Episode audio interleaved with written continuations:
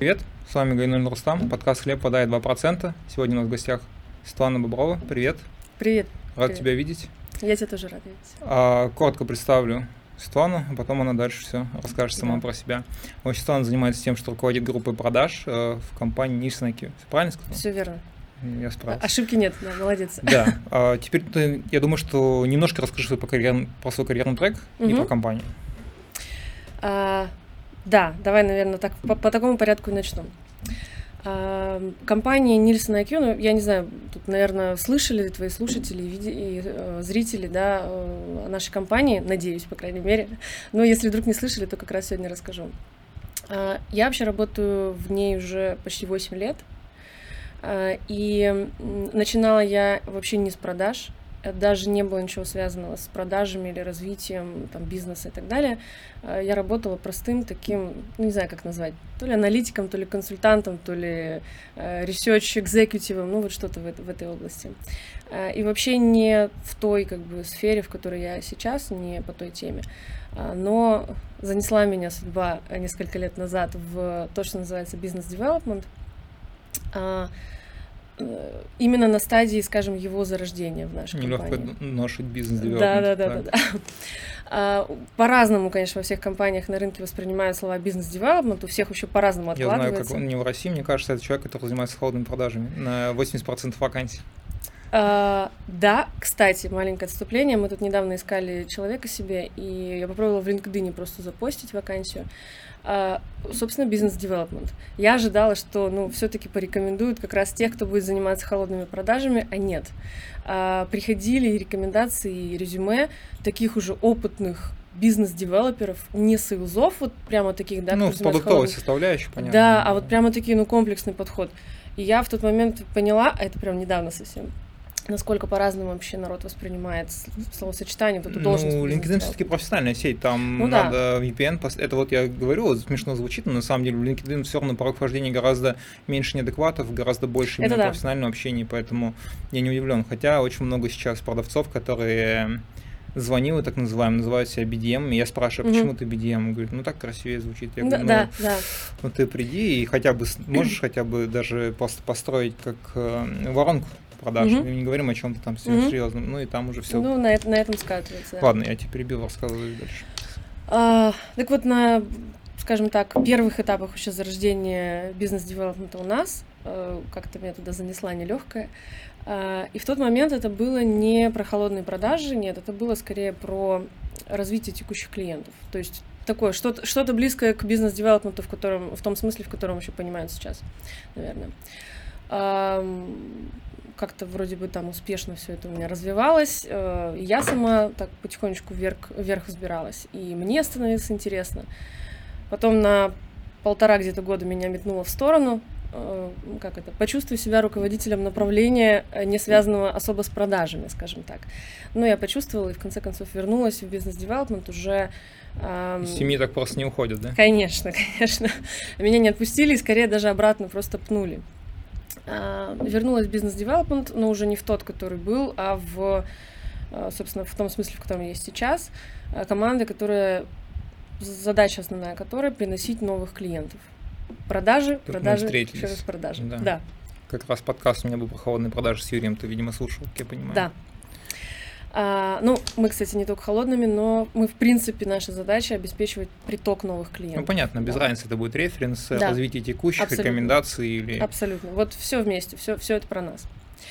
А, но это если вот про меня. Я как это довольна, скажем так, я не знаю, можно ли быть вообще довольным человеком на в своей должности. Можно, конечно. Ам. Нужно даже, потому что иначе зачем смысл этим заниматься? Можешь чем другим заниматься, Да. если ты недоволен.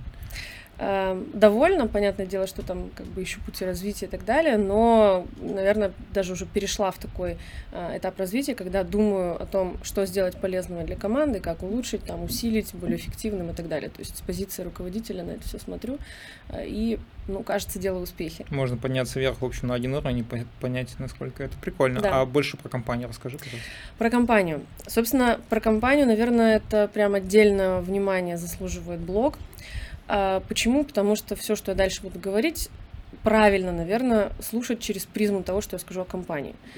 А, Я не знаю, сколько среди твоих слушателей, зрителей м, тех, как бы у кого похожа какая-то ситуация, я прям какую-то интригу, мне кажется, создаю mm-hmm. небольшую.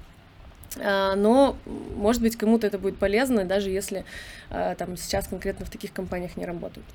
Значит, э, я буду рассказывать про компанию, но не ради рекламы, да, ради того, чтобы просто ну, вести да. курс дела. Хотя, и тут как бы кому-нибудь я подмигну, может быть, рекламы будет. А, значит, компания Nielsen IQ Э, в России известна за счет розничного аудита. То есть мы занимаемся аудитом розничных продаж э, именно в сфере FMCG товаров, то есть продукты питания, товары повседневного спроса. И основная наша миссия, скажем так, э, я сейчас не буду говорить про миссию компании, какая она есть, но если вот такими простыми словами, наша миссия сказать, измерить рынок и сказать, сколько чего продалось, где, по какой цене, какая доля у одного, у второго, у третьего бренда и так далее. И особенность. То есть есть, кстати, много компаний, которые пытаются это делать. Причем и в FMCG индустрии, и в других индустриях. И здесь, наверное, ключевое отличие это источник данных, который используют соответствующие компании. Так вот, э, собственно, о чем пойдет речь, наверное, дальше. Источник основной данных, который используем мы, это данные продаж розничных сетей. То есть розничные сети для нас это партнеры. Партнеры вот прямо в самом настоящем смысле этого слова – без которых наш бизнес ничего не будет из себя представлять. В общем, прямые источники, не данные ОХД, Абсолютно. ничего, а именно да. максимально прямой источник. Максимально прямой источник. И то есть мы каждый год увеличиваем количество сетей наших партнеров, обогащая там и данные, и все, но соответственно, это накладывает свой очень серьезный отпечаток. Э, Многие на... компании сейчас хотят связь этого то офлайн, то онлайн. Мы же продавали тоже данные. Да, да. многие хотят, многие пытаются. И в этот момент, как ты знаешь, становится гордо за то, что э, мы давно достаточно этот путь начали и могу сказать, не буду Обожглись называть, уже несколько не раз. буду называть компанию, но есть компании, которые позиционируются как премиум, и у них нет crm до сих пор. По секрету, по секрету скажу, что у нас она появилась не так давно.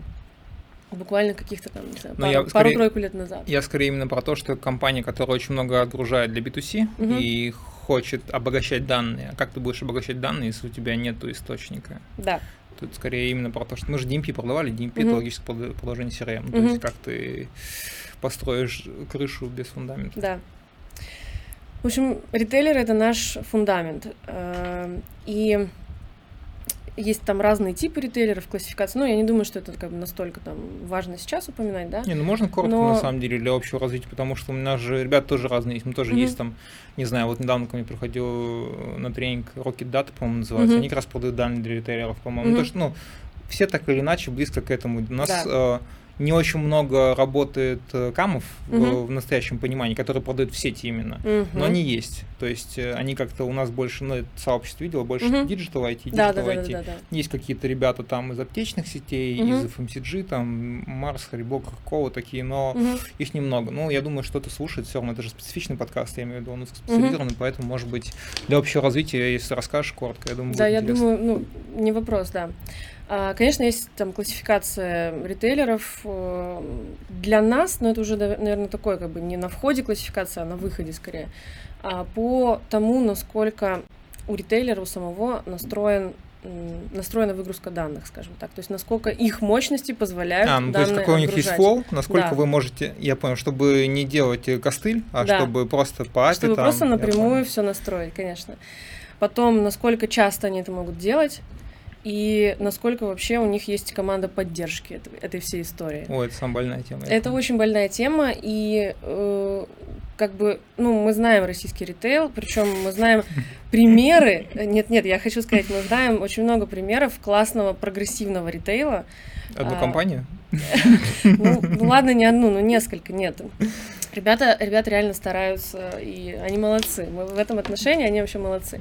Да, они, ну, на какое-то время, наверное, отстают от, может быть, тех же производителей, а, но ввиду, наверное, их такой большой э, сети, да, большой, как бы, большого штата и определенной такой неповоротливости. Но они все пытаются. А, но если с крупными, вот, которые у всех на слуху, там, топы, не знаю, да, топ-10 компаний, а, у них есть команды, они могут поддерживать, то, конечно, если мы говорим про небольшой ритейл и еще и, может быть, региональный, там история совсем другая.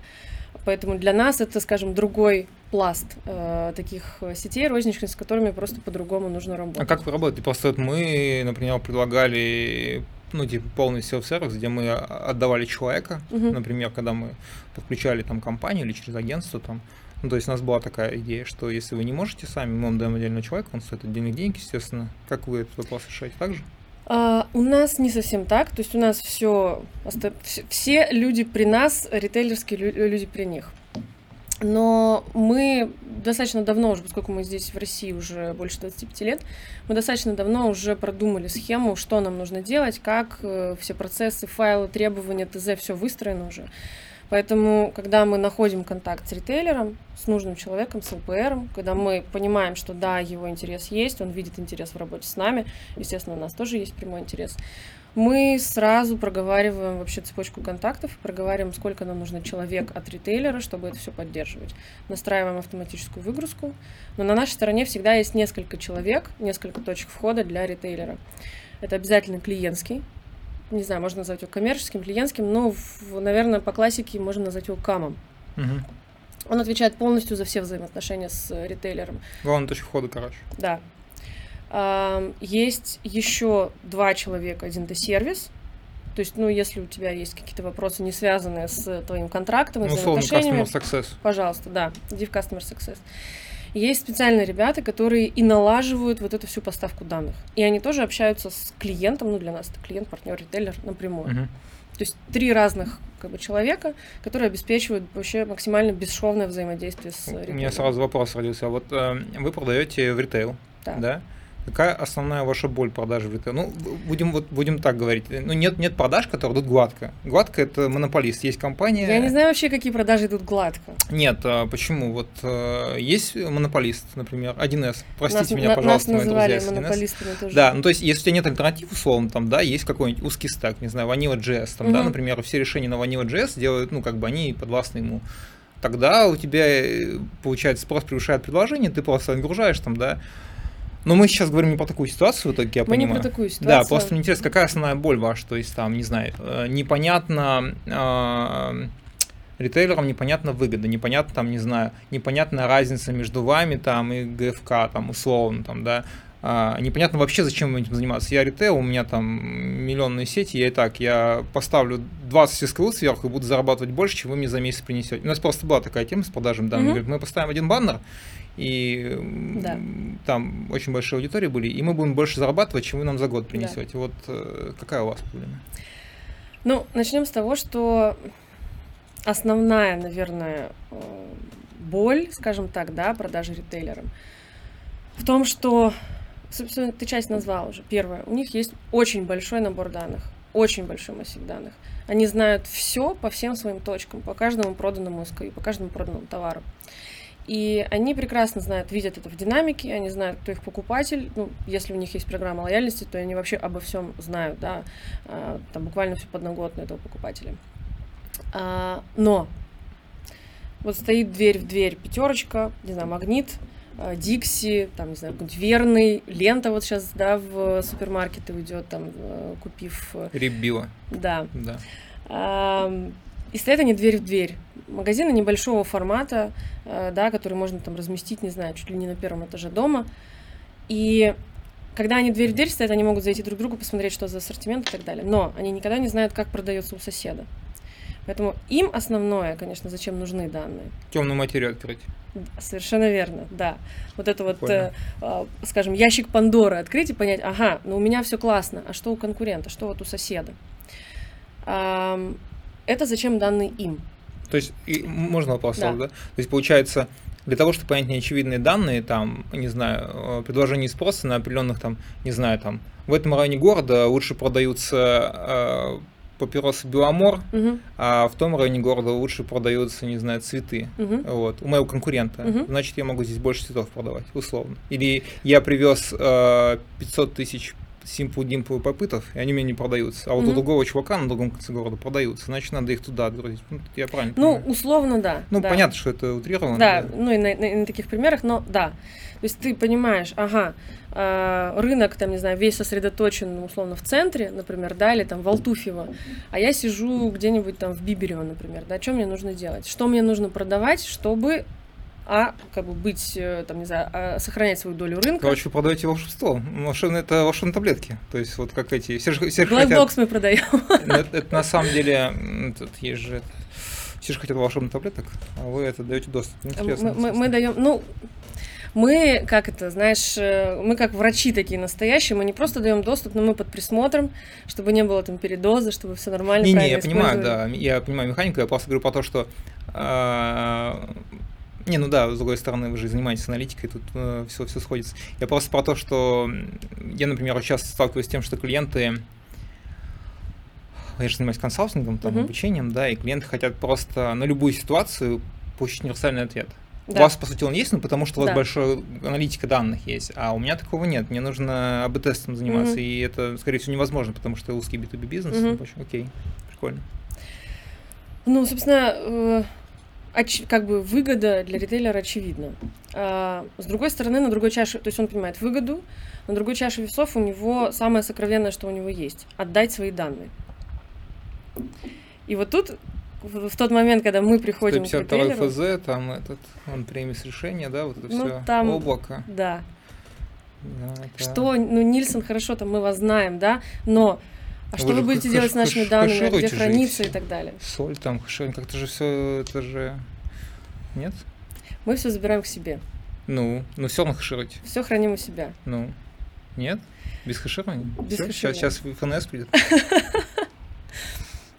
Э, Вот на этом моменте про данные, наверное, я не буду дальше говорить. Я понял, ничего. да, все это мы... Вот, а к, к теме потихонечку вернемся. Я Да. Просто буквально одну вставочку. Я приходил э, в одну компанию, и я как раз тоже же продавал он-премис SaaS решения, связанные с данным, 152 ФЗ. И они говорят, у нас нет он-премис решения. Я говорю, как вы будете продавать крупные корпораты? Это была АТС-система, ну, CRM Мгм. для HR. Они говорят, у нас есть дядя Вася, который безопасник, и он всем все объяснит. Я говорю, ладно, все, я понял, вы можете дальше не, это, не говорить. Ну, конечно, у нас тоже есть свои дяди Васи, э, безопасники условные. Но если как бы нормально, мы Ну, данные понятно, храним, мы данные, соблюдаем либо что я, пон- я смысле, понимаю, да. что как это работает примерно. Да. А, ну вот, собственно, начинаются вот эти вот э, весы. Доверие, И да, доверие. да. Хорошо, если это крупный ритейлер. э, Ну, это, скажем так, это было несколько лет назад, когда крупных ритейлеров у нас еще не было. Каких-то, которые нам были важны. Ну, хорошо, если он крупный, у него постоянный контакт с производителями, и он понимает, что нам можно доверять, что мы там не вчера родились, не завтра а, исчезнем с рынка, что мы действительно делаем классное дело, доброе, как бы, которое, ну, по сути, для всего FMCG сообщества э, несет огромную ценность. При этом мы остаемся независимы, независимыми всегда. То есть нам, в принципе, не важно, какая сеть, какой производитель упадет, вырастет, вообще абсолютно все равно. Мы стараемся... не- Война это бизнес. Да, совершенно верно. И мы занимаем здесь всегда нейтральную позицию. Мы всегда в стороне. Ну, в хорошем смысле этого слова, конечно. А, вот. А, но, хорошо, допустим, мы договорились с э, этим ритейлером, допустим, мы продали ему идею взаимодействия с нашей компанией. И, допустим, мы все настроили. А, и, допустим, все хорошо работает. И вот дальше встает вопрос перед нами. Ну, для нас ритейлер это партнер, я буду так называть, таким Так. словом. Часто все клиентов называют партнерами, чтобы не обижать, э, используя слово клиент. Сразу вспоминается МММ партнер. Видела, ролик, да? Видела? Нет? Там этот, э, партнер. Там ты халявщик, я не халявщик, я партнер. Ну ладно, не будем об этом говорить так. Покажешь потом. Да, окей. Некоторые обижаются на слово клиент, не знаю почему, но, в общем, партнер. Ну, клиентов, ой, ритейлеров я здесь э, как бы использую термины для них партнер, для того, чтобы показать, что они действительно, мы от них зависим. А, и вот все хорошо, все налажено, встает момент, э, встает вопрос такой перед нами. А партнерам, ритейлерам как партнерам, продавать ли что-то еще дальше? То есть мы Например, же им уже предоставили данные в обратную. а ну, что можно еще продать просто? А, у нас на самом деле есть тут маленький шаг назад к разговору о компании. А, у нас, кроме основного продукта, есть еще достаточно много надстроек. То есть мы поним, ну, мы видим данные продаж, то есть мы видим, сколько продалось каждого конкретного товара, и мы можем из этого посчитать, не знаю, эластичности, то есть насколько эффективна твоя Ну, цена и модель промо. построить. короче. Совершенно верно. Понял. Насколько, не знаю, эффективен твой ассортимент, тебе там расширять, сужать, перестраивать и так далее. А, какая А у тебя видите в дистрибуция? в годовых разрезах же видите еще. Мы более. видим все в месячных, годовых разрезах. То есть у нас, в принципе, достаточно длинный тренд. И поэтому, ну, не делать надстройку на такой продукт, наверное, было бы странно, да, с нашей стороны. Конечно, мы делаем.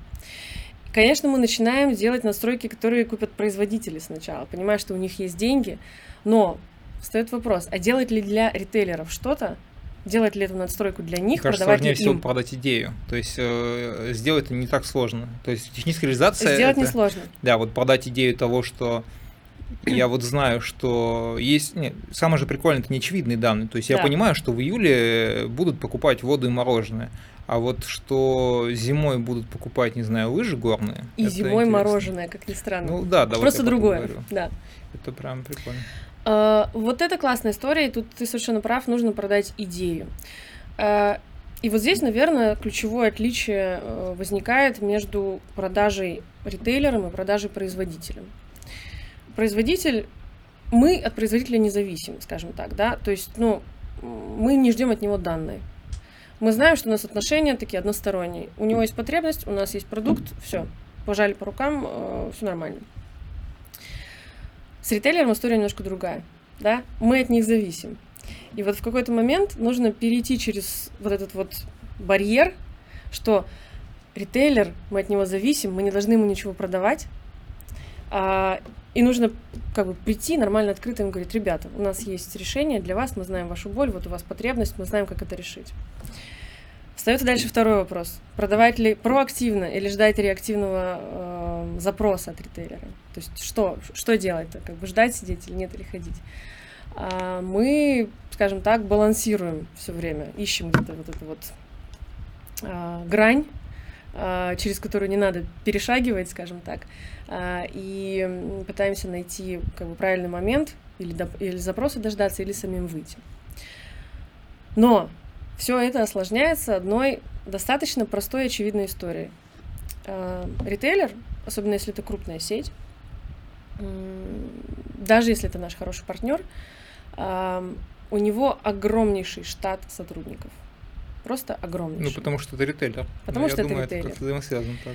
Он продает сотни категорий, и у него на каждую, на каждую категорию свой категорийный менеджер.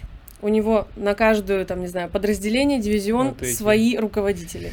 Э, как там? Ну, камы их любят все время, категорийщиков. Э, да.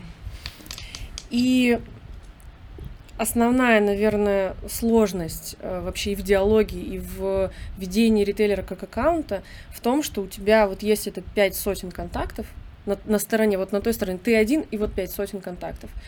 И тебе нужно поддерживать отношения со всеми пятью сотнями А контактов. как это зайти через семио? Этот, Это не, я бы не сказала, что это помогает, потому что ключевые-то люди вот они.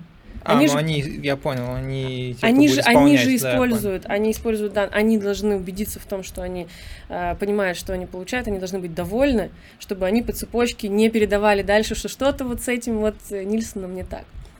Конечно, и штука-то в том, что тебе нужно поддерживать отношения с большим количеством уровней сотрудников, то есть от там, категорийщика да, до генеральных директоров. Ну, а для некоторых сетей это и собственники.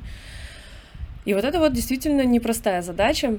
И э, когда как бы ставишь на одну чашу весов поддержание контакта, чтобы он был счастлив, доволен, присылал данные, а на вторую чашу весов продажи, ну ты понимаешь, в сторону чего у тебя, конечно, перевешивает, да, понятно, что у тебя основное, основная задача, это чтобы он был счастлив и доволен. И уже потом ты думаешь, а что ему продавать, а продавать ли вообще. Ну это правильно, есть же этот, господи, это кто? Не помню. Продажи по Сэндлеру. То есть не надо Мгм. продавать человеку то, чего ему не нужно. Да. То есть это вообще идеальная тема. Я очень сейчас пользуюсь, потому что ну зачем? Зачем продавать то, что не надо? А, вопрос только в том, что мы знаем, что им это может быть надо, а они еще не знают. Но это- но это тема вот для как раз про создание потребностей. Мне очень нравится определение. Вот, во-первых, мне нравится первое определение вот по поводу маркетинга, вот, ну, то, что маркетинг это обучение масс своему Мгм. продукту. То есть, Мгм. а второе, что продаж в какой-то мере это довести человека до своей мысли таким образом, что он подумал, что сам это подумал. Да. Вот, это, я не знаю, может быть, меня камни будет после этого кидать, но я так думаю. Я не буду этого отказываться. Ну, слушай, а почему от этого нужно отказываться? Те же самые пресловутые консультативные продажи, они, в принципе, об этом же. Ну, просто, блин, как-то я очень сильно, вот, например, борюсь с тем, что ребята продают вот эти вот э, очки надо, вот эти вот угу. э, продажи. Я давал такой пример, что люди, ну вот это смешной пример, но он реально очень э, показательный. То есть люди в холодную продают в соцсетях, угу. и они пишут просто «Привет, у меня есть шпингалеты, купишь шпингалеты». Я говорю, а может быть стоит написать там «Привет, Иван Иванович, вы купили недавно 500 тысяч дверей, вы когда-нибудь сидели в туалете, жена открывала вам дверь, и вы чувствовали себя неловко. Вы знаете, как пользоваться шпингалетом? А у меня есть шпингалет. И совсем другой контекст, и человек понимает, что сделал домашнюю работу. И вот я борюсь просто с тем, чтобы мне кажется, проактивно продавать в этом ничего нет плохого, с угу. одной стороны, если продавать умно. То если есть, продавать умно, да. Да, то есть если человеком... Мне кажется, вообще любая...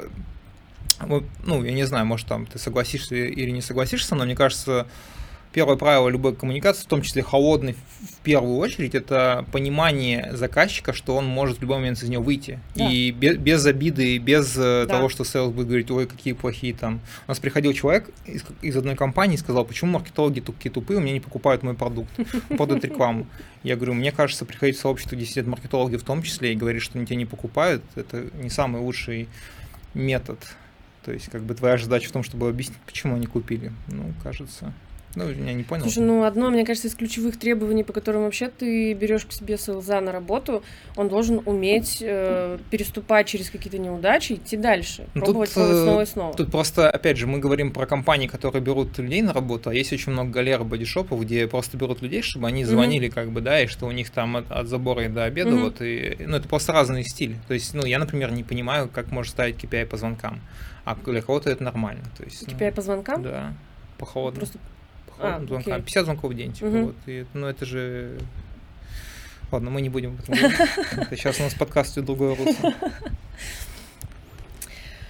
Так, возвращаемся, да, к нашим, к нашей, к нашей истории. Вот, собственно, э, когда ты, как бы, когда у тебя на чаше весов на твои вот эти вот поддержания 500, 500 контактов, да, чтобы они все были счастливы, довольны, конечно, ты про продажи и не думаешь в этот момент. А, но так или иначе, мы в какой-то момент все равно пришли к тому, что... То есть раньше я бы сказала, что этого даже не было. Наша основная задача была обеспечить удовлетворенность наших основных партнеров. А, но какое-то время назад мы все равно пришли к тому, что ритейлеры это те же клиенты. Да, у них немножко другой статус, да, у них есть свои особенности, да, мы от них зависим в определенной степени. Заняли более равную позицию, да. короче. Это круто. Но кто сказал, что мы не можем им быть полезны? Мы такая большая компания. У нас огромные аналитические мощности, у нас огромное э, как бы хранилище данных. Да, э, да, мы, конечно, им, ну, мы отдаем им данные, обработанные, естественно, то есть это наши условия, скажем так, да, по которым мы взаимодействуем. Но кто сказал, что мы не можем предложить им что-то еще? Э, честно говоря, я рада, что этот момент настал, наступил когда-то. Э, и сейчас у нас есть целый портфель решений, в том числе для ритейлеров, и они, что самое интересное, начали понимать, что мы им продаем, то есть что они не могут требовать от нас все что угодно на правах партнера, а раньше так и было. Ну, типа, это очень, вот, вот это вот э, очень хороший момент в плане того, что я считаю, что у многих продавцов такая проблема, когда они не лидируют сделку, не угу. ведут ее, а клиент начинает прожимать сначала да. по условиям, потом по постоплате, да. потом по выполнению сроков и прочее. И надо клиенту четко дать. Я вообще считаю, что клиенту даже нужно иногда отказать, чтобы да. он понял, что, оказывается, может ты с ним... Ну, у меня много там кейсов таких, что я работаю в стартапе, отказал крупной компании, такие, как ты можешь нам не продать? Как это работает вообще? Кто это такой? Вот, и я считаю, что это одно из главных качеств УЗА. И когда ты вот клиент начинает тебя прожимать, там вот дай мне то и все, ну опять угу. же не все данные можно отдать, опять Конечно. же не все там, а, там есть сенситивные данные, там ну ты лучше меня знаешь, там, да, есть очень странные запросы там, а, поэтому... Кстати, а может быть есть какой-то пример, который ты можешь назвать неочевидных данных, то есть, не знаю, а, ну, условно, да, там, мы поняли, проанализировали данные, это, ритейл сети, и поняли, что, не знаю, там, ну, вот как лыжи продаются зимой, условно, mm-hmm. вот что-то такое можешь искать, было бы интересно.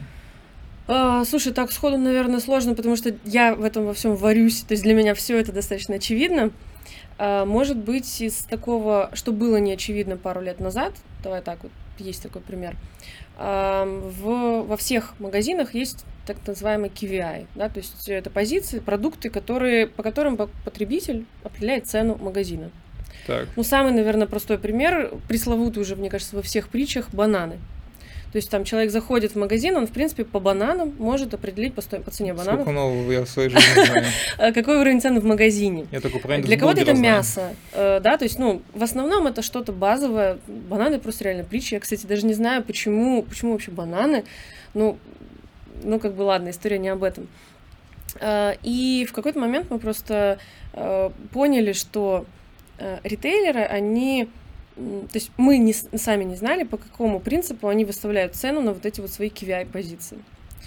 А, и к чему мы пришли? Мы взяли, разработали решение. То есть как, мы взяли три имеющихся у нас решения, схлопнули их в одно, там что-то поженили с чем-то, что-то там убрали, что-то добавили, и получилось э, решение именно для ритейлеров.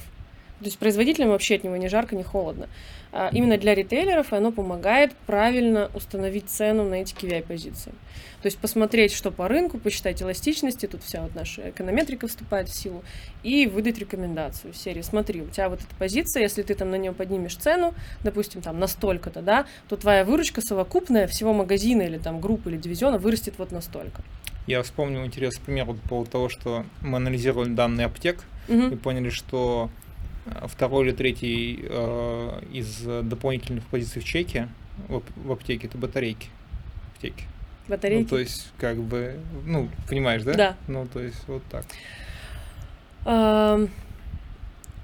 Мы делали такой проект, я не буду называть э, ритейлера, дабы никого не обидеть, э, но мы нашли одну позицию из молочной категории широкой, одну единственную позицию, один единственный товар. Но чтобы ты понимал, товар, да, это определенный производитель, бренд, это объем упаковки определенный. То есть там, ну, в молочной индустрии это еще и жидкость, да, молочных, э, жирность молочных категорий. Один единственный товар, при корректировке цены на который у всей, всей сети, у всей сети продажи росли. Причем росли очень солидно, на двузначными темпами, двузначными темпами у всей сети.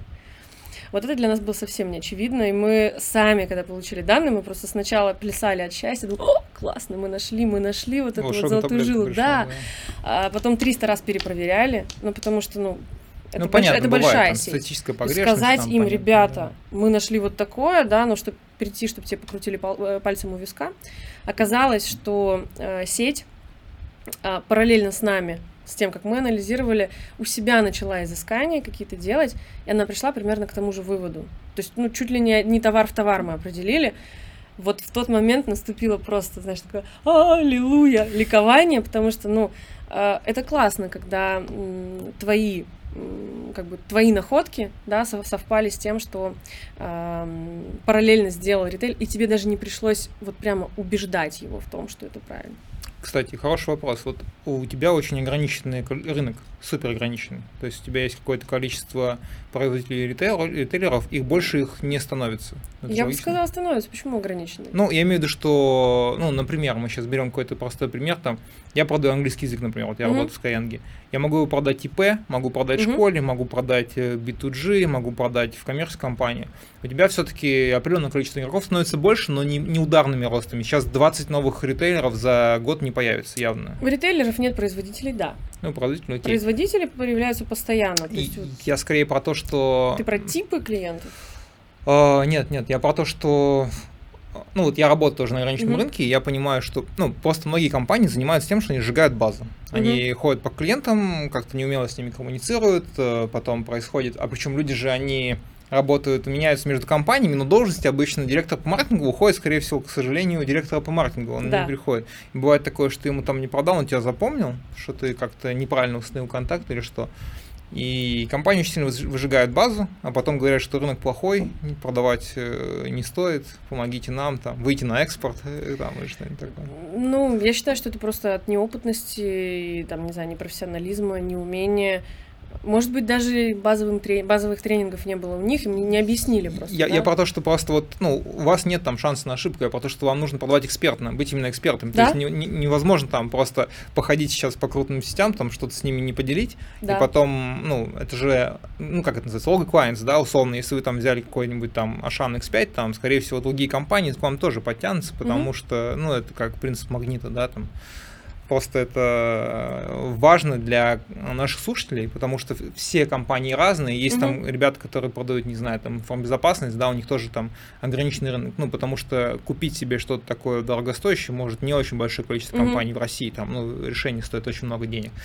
А, Я просто призываю вас не выжигать рынок, потому что конкуренты, к сожалению, тоже выжигают рынок. Потому что, ну, если есть такая очень большая проблема с вузами в целом, то есть когда Значит, Два примера приведу. Первый Мгм. пример. Я, например, идет передо мной устраивается на работу человек, который себя продал, плохо работал, потом иду я, я работаю нормально, продаю себя, мне, во-первых, начинает платить меньше денег, во-вторых, начинает относиться по-другому, хотя я в этом вообще не виноват. Мгм. И то же самое с клиентами.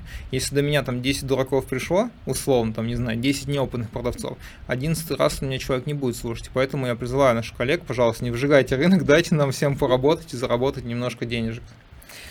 А, Очень, кстати, ценный комментарий, потому что мы эм, работаем над тем, чтобы все люди, которые у нас клиентские, да, коммерческие, они не просто, знаешь, снимали трубку, там сразу после института приходили к нам, снимали трубку и начинали что-то там с кем-то обсуждать, что-то кому-то продавать.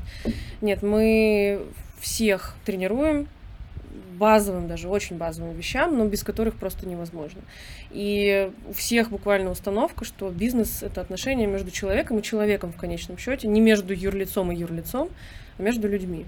И мы, ну, поверь мне, мы на своей шкуре очень сильно ощущаем, какая ротация вообще э, контактов в FMCG рынке. У нас были просто до смешного примеры, когда нам подтвердили сделку. Сделку подтвердил генеральный директор компании. Через неделю мы звоним просто, чтобы, ну, услышать, все ли там хорошо, подписываются ли документы, все дела. А нам говорят, а он не работает у нас. У нас нет этого генерального директора больше. Что? Ну вы серьезно? Генеральный директор? А, и, ну, как бы, то есть там люди вообще не понимают, а Ну, о чем этот генеральный директор договорился? К счастью, он уходит в, в похожую компанию обычно, чаще всего. Если не А, уезжает в другую страну, такое да, бывает. Да. Да. Кстати, он еще не объявился, поэтому мы не знаем, мы не знаем, где он появится. Но ротация безумная, конечно. И э, то есть это такой пример как бы до смешного, да, но есть и обратные очень классные примеры. Вот э, буквально недавно мы у двух других компаний, с которыми мы не работали или там работали типа разово, а, к ним пришли наши очень хорошие контакты из других компаний. И сразу это просто совершенно э, качественно другой диалог. Просто как небо и земля. Ну, не нужно просто устанавливать доверие, потому что Не- доверие да, установлено. доверие, доверие уже есть, и все, что там нужно, это просто согласовать детали сделки. Ну, вот, э, нет, это круто, меня тоже там бывает, э, коллеги-консалтеры меня советуют, там уже все просто, если этот человек там поручился, то все уже, скорее мы обсуждаем, можем ли мы помочь действительно, Да. там, ну, потому что не знаю как, ну, я думаю, что вы тоже иногда отказываетесь проектам, которые там... Приходится. лю- Люди... Часто лучше отказаться, чем согласиться на то, что не можешь Да. сделать или делаешь некачественно для того, чтобы не потерять свое лицо, потому что я считаю, репутация... вот Репутация есть важнее. Фильм такой есть «Охотник за головами», может, Да. смотрела, да? Вот там Да. репутация, да, вот поэтому, ну, для меня это супер важно. И часто, кстати, клиенты, которым отказываются, они потом нас все равно покупают, потому что понимают, Они что... даже, наверное, более уважительно относятся, потому что, ну, честность никто не отменял. То есть, как бы, они прекрасно понимают, чем мы рискуем, они прекрасно понимают наши возможности, и отказ воспринимается очень часто нормально абсолютно. И даже и отказ делать что-то бесплатно воспринимается тоже нормально. И даже теми же ритейлерами, которые, ну, по идее, претендуют на то, чтобы получить все бесплатно, да, потому что они же нам дают данные. Не знаю, я вообще, мне кажется, бесплатно. Вот мы недавно у нас по поводу того, что ли делать бесплатные пилоты. Я говорю, Мгм. что у меня такое сравнение, что представьте, что вам дают машину, вы месяц не катаетесь, а потом начинаете деньги просить. Вот. э, И плюс, ну просто мне кажется, когда ты а, не берешь заказчика деньги, он по-другому свои ресурсы распределяет. Ему кажется, что это бесплатно, никто не платит, можно это забить. А, даже если ты покажешь какие-то цифры, он такой, типа, ну, ну не знаю, там. Ну, то есть, Да. типа, ценности меньше. как Ценности бы. соверш- совершенно верно, ценности меньше. Э, И ты потом, следующую сделку, если ты захочешь э, этому клиенту что-то продать, э, он не поймет, какая, какая цена вопроса на самом деле настоящая. Ну, И потому что для него база это бесплатно. База это ноль. Бесплатно еще было Да. А, но ты не поверишь, но есть такие клиенты и партнеры, их достаточно много, которые по-прежнему хотят что-то бесплатно, Конечно, я, я вообще поверю. То есть и... у меня очень много запросов таких там. Э, расскажите мне, как построить отдел продаж за кофе. Я говорю, 20 тысяч час, поехали я хочу бесплатно. Я говорю, ну, это бесплатно, я могу вам только посочувствовать. Вот, и, да. Ну, не, ну просто я считаю это губительно для своего времени делать что бесплатно. Поэтому да. зачем? Можно поспать в это время прекрасно, что-нибудь такое. А, вопрос еще, вот э, ты говоришь о том, что вы готовите людей там, да, когда они приходят в компанию. Насколько вообще важно для тебя анбординг специалистов именно коммерческого отдела? И, ну, я не знаю, расскажи примерно, как это вообще выглядит. Ну, в общих чертах понятно, что у нас адженда немножко другая, но mm-hmm. в целом просто интересно. Слушай, ну, я считаю, что вне зависимости от компании это критически важно. Онбординг — это, ну, основополагающая вещь, потому что все, что ты заложишь в первые, там, ну, у кого-то три месяца, у кого-то шесть месяцев в человека, то, чему ты его научишь, то, как ты расскажешь о том, что ему нужно делать, ну, это ключевое. Либо он останется, и ты поймешь, что ты вкладываешь, э, инвестируешь свое время, свои силы в нужного человека, либо нет, либо он либо будет, не знаю, спустя рукава, либо как, он еще уйдет. Как же э, ноутбук э, и пнуть э, в этот в жерло с крокодилами, нет? Просто, мне кажется, половина компаний так и делает онбординг. То есть у вас это, у нас есть какой-то там вот фак, почитай, который в шестнадцатом году два специалиста, когда им было нечего делать, составили. Мы, э, тоже маленькое отступление, мы в каком? В прошлом году, да, мне кажется, это год, год этому проекту мы создали свой, ну, условный институт или академию, не знаю, как сказать, внутри именно в российском офисе. А, мы из своих же сотрудников взяли тренеров, те, кто реально горел тем, чтобы обучать, те, кто знал предмет, да, скажем так, матчасть, и мы нанимали внешнего тренера, который учил их тренировать. Mm, прикольно. То есть мы как бы train the тренер, да, то есть мы из своих сотрудников сделали тренеров, и они Амбассадор, целый год короче. успешно тренируют всех новичков, у них прямо все поставлено на поток. И все, кто видел тренинги, вообще рассказывают, что это качественное просто изменение. Сейчас вторая волна тренеров уже э, обучилась. Вот это очень интересно. Что такого, я не знаю. Я знаю, это что классно. есть там наставничество, там, да. да, есть прочее, есть там, э, есть компании, там, например, которые говорят, что нужно делать индивидуальный план развития, там, да. И... Ну и у нас не без этого, но вопрос не, не, просто я, в я, я не про это говорю, я говорю, что ИПР это круто само по себе, но для кого-то ИПР это скорее блокер для повышения зарплаты, то есть кажется, что мне нужно доказать, там, а, да, ну, да, да. там, я нет, в целом, в целом, как бы у любого человека должен быть план развития, он должен четко понимать, что он делает, что него, да. ну, там, на, на, это, на дорожной карте, но... Ну и он, и руководитель, да, но возвращаясь к онбордингу, мы придаем этому очень большое значение, особенно когда достаточно высокая ротация. И особенно вот сейчас, когда рынок труда ну, замер просто, откровенно говоря, очень тяжело искать э, кандидатов, и ситуация прошлого года и этого года продолжения, они, конечно, все усугубляют.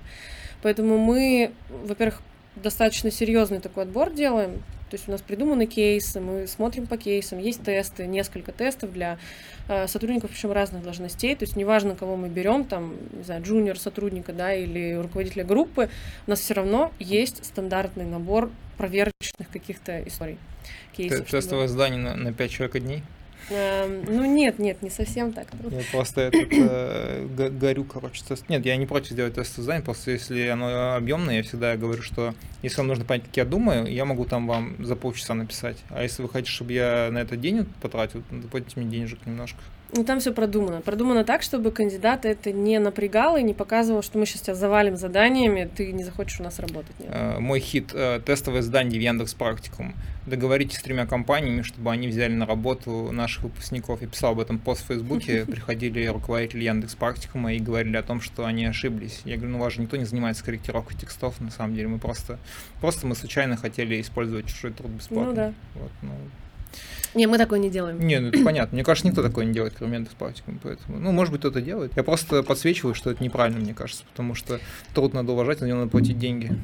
Возвращаясь к твоей фразе, мы стараемся не выжигать ни клиентский, клиентский блок, ни сотрудников, потому что когда-то этот сотрудник уйдет к в какую-нибудь компанию, которая будет или твоим партнером, или клиентом. Ну, у консалтеров такая тема распространена очень сильно. Они часто очень ходят в клиенты, да? и поэтому они все стараются друг с другом дружить. Ну, хотя у консалтеров отдельная тема, там, 25 на 8.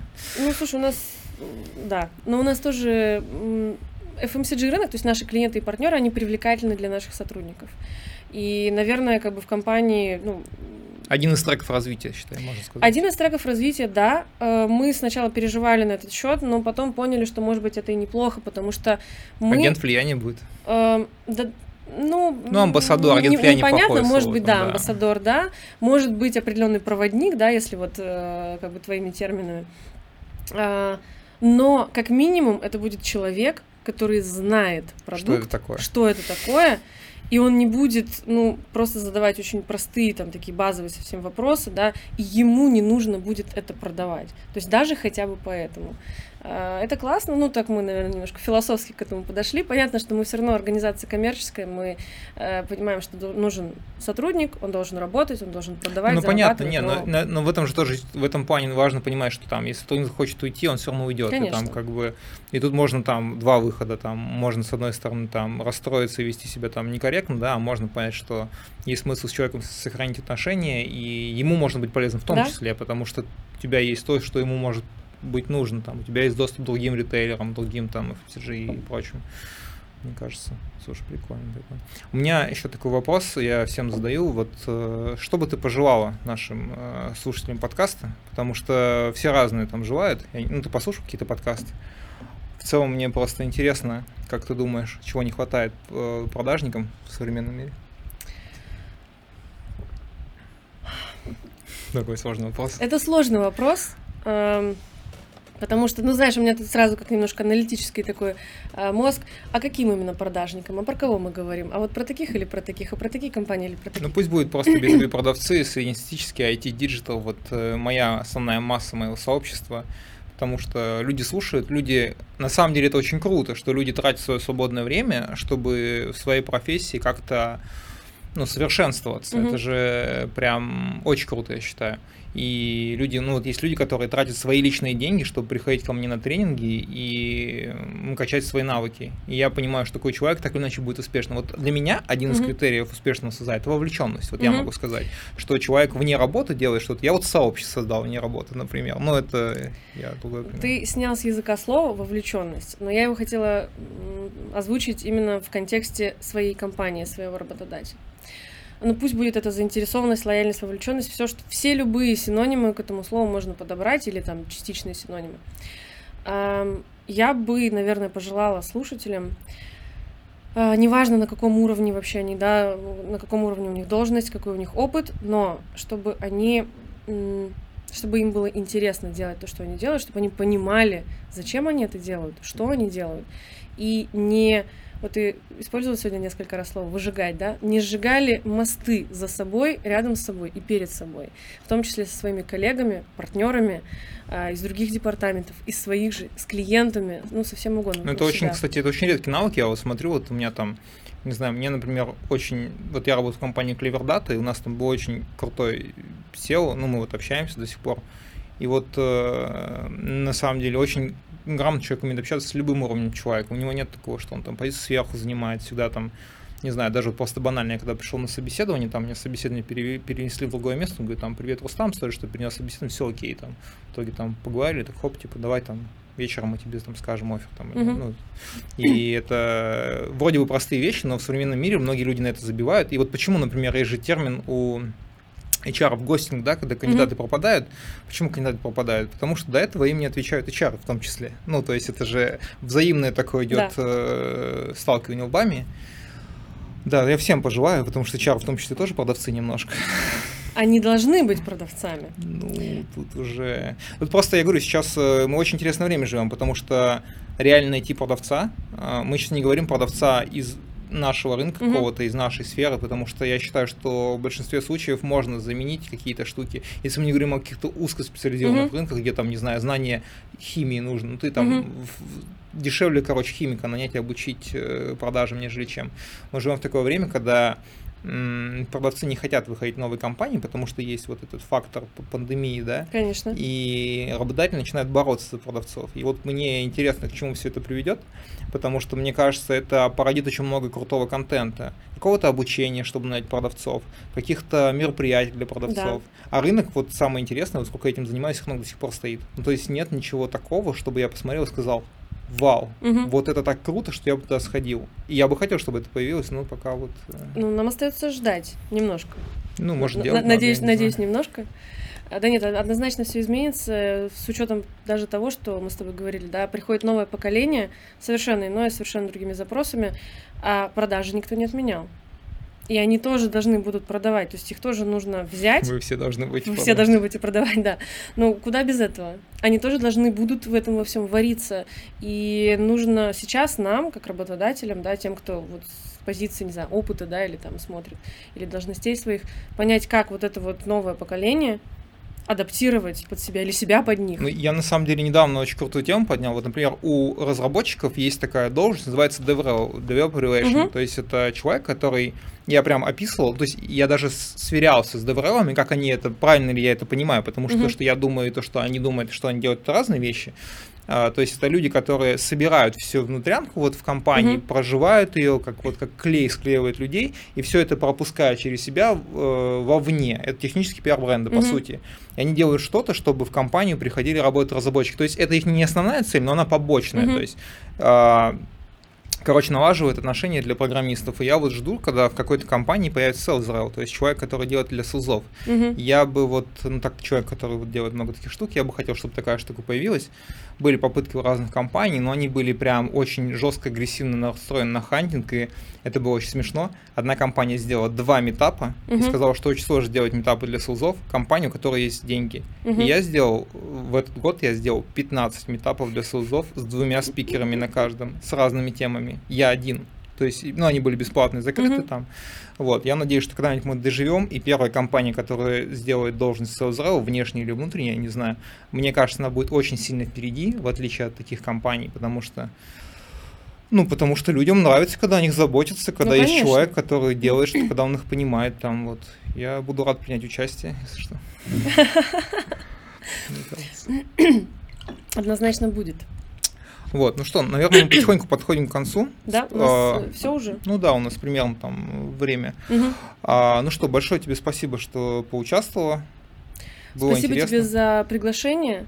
А, Ну, вообще интересно м, поделиться опытом, а, в том числе и, может быть, как-то попытаться рассказать о том, что не все знают, даже какие-то, может быть, сенситивные моменты, потому что тоже э, шла, когда думала так, о чем можно рассказывать, а о чем Ну, нельзя. у, у нас на самом деле мы всегда выкладываем, я думаю, можно сказать, мы всегда, Мгм. когда выкладываю, я могу там твой Facebook оставить или Мгм. что-то. Если у ребят будут вопросы, они Конечно. могут к тебе там, потому что я думаю, что тема интересная и не для всех еще понятная, ну, потому что много там ребят сейчас, сейчас же м, эра новых бизнесов и MVP-шек, Мгм. и не все понимают, там кто-то хочет как раз, например, в ритейл что-то выводить. Мгм. И, возможно, у тебя как раз есть знания, которыми ты можешь поделиться. Я буду только рада поделиться, если действительно могу помочь. Поэтому да, welcome, а, мои контакты будут.